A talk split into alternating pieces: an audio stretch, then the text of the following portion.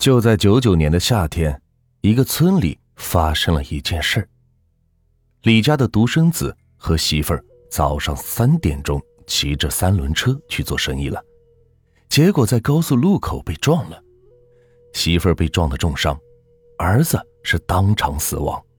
肇事司机逃逸了，他家里是悬赏了几万块钱寻找目击者，结果没一点戏，一时他家成了村里人议论的焦点，有的说活该，有的说可惜那娃了，那娃不该死，有的说有钱能咋的，有的说遭报应呀，真是说啥的都有。过了一周。肇事者实在是找不到，就决定先把儿子葬了。李家的本家长去请王师傅起棺材，因为死的是年轻人，所以都是随便买个差不多的棺材，让画匠用生漆一漆了事，很是简单。王师傅一听是给一个恨死的年轻人砌棺材，他们不在一个村，所以这事儿他还不知道。但是据他的经验。这种活最好不接，因为煞气太重，有时候对自己是不好，所以想推辞掉。但是李家长者又好说歹说，再加上自己师傅给自己也教过一些法和一些简单的辟邪术，也就同意了。自从他遇见了一些不正常的事情之后，就开始信这些怪术了，因为是后天入土。特意第二天中午过去了，因为中午阳气重，心理上也是比较有安全感，还带着师傅留给自己的毛笔。据他师傅说，这个毛笔能辟邪。一踏进那家大门，就感觉到气氛很压抑。大夏天的感觉也是身体凉飕飕的。白白的棺材就摆在堂屋的中间，这两边几个颜色妖异的花圈。冷冷的摆在那儿。王师傅跟那家人寒暄了几句，喝了几杯酒，就开始干活。因为是年轻人，所以也不用讲究，直接腻子一打，就开始上油漆了。没多大功夫，就干完了。主人呢，也便留着吃了饭。吃饭的时候，李家长者突然就说：“王师，听说你还有些法呢。”得是。王师傅一顿，隐隐感觉不好。听谁说的？我就一个画匠，有啥法？怎么，你有啥事儿？你村不是有阴阳先生、顶神啥的吗？李家长者又进了根烟，递给了王师傅。不顶事儿，再加上咱也不想张扬。娃他爸也就是我侄子，有事儿了。哎。我跟你偷着说，你知道八九年的我村有人挖出个金麒麟的事情不？知道啊，那当时多轰动的，多少人都见了。咋？难道是你家人？王师傅满脸疑惑。李家长者吐了口烟，似乎回到了过去，缓缓的说道：“哎，是的，就是我侄子。”娃他爸。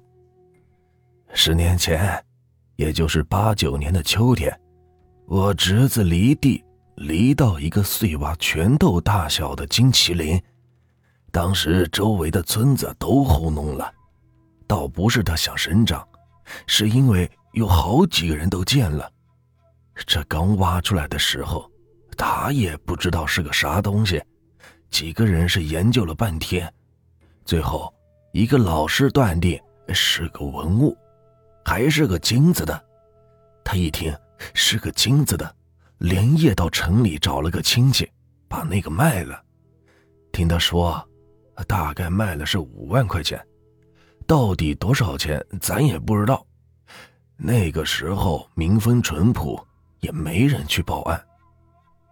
好家伙，卖了那么多，这运气好啊！但是。可这儿跟他现在的事有啥关系？王师傅问道。别急，你听我说，昨晚闹凶了。李家老者压低了声音：“啊，这这是咋回事？”王师傅很吃惊：“昨晚娃他回来了，找他爸呢，上了他爸的身，说是要他爸的命呢，说他爸把他给害了。”李家老者声音都变了：“这是咋回事？”咋能说他爸把他害了？王师傅更诧异了，他料想到是怪事，但是没料到会这么怪的，哪有自己娃想要自己爸的命呢？哎呀，造孽！最后那侄子被整的不行，才给我说了实话。其实这事我本家都能猜到，就是他原来有个哥。是个残疾，走不成，在炕上瘫着。他不是挖了个金麒麟吗？卖了些钱。这人呢，有钱了心就变坏。没过几年，自己盖了个楼房，我村第一家楼房，感觉日子过得美得很。可是美中不足的，就是有这个瘫痪的哥哥要自己管，所以。心一狠，找了个农闲的时候，说是给他哥去城里看病。这没想到啊，其实就是把他自己的哥哥背到渭河里，挑了个水深的地方给扔下去了。自己呢，在外面躲了几天，抱个骨灰盒就回来了，说是死在医院了，给火化了。虽然村里人都怀疑。但是毕竟是人家的事也顶多就是说说闲话了，所以才有昨晚闹凶的事情。唉，真是报应呐！虽然现在做生意赚了些钱，但是后代没了呀。难怪呢，这事确实太损阴德，也难怪呢。这样吧，我试试看行不行？成不沉就看老天了。”王师傅无奈的说。“王师，客气话咱也不说了，我肯定亏待不了你。”李家长者诚恳的拍了拍王师傅的肩膀。“晚上你叫几个顶神把神一安，我晚上来。我现在回去拿些东西。”王师傅交代一下。到了晚上，王师傅开始做法。棺材周围点了一圈蜡烛，乌黑的棺材似乎在挣扎。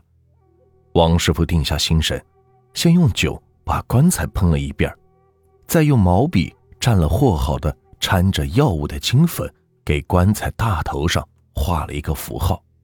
棺材身上画了一些古怪的花纹。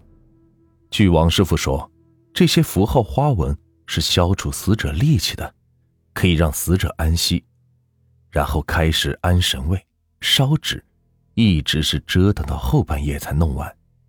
后来他家一直是平静无事，直到第二年，给他家的儿媳妇招了个女婿，赚到的钱都成了别人的。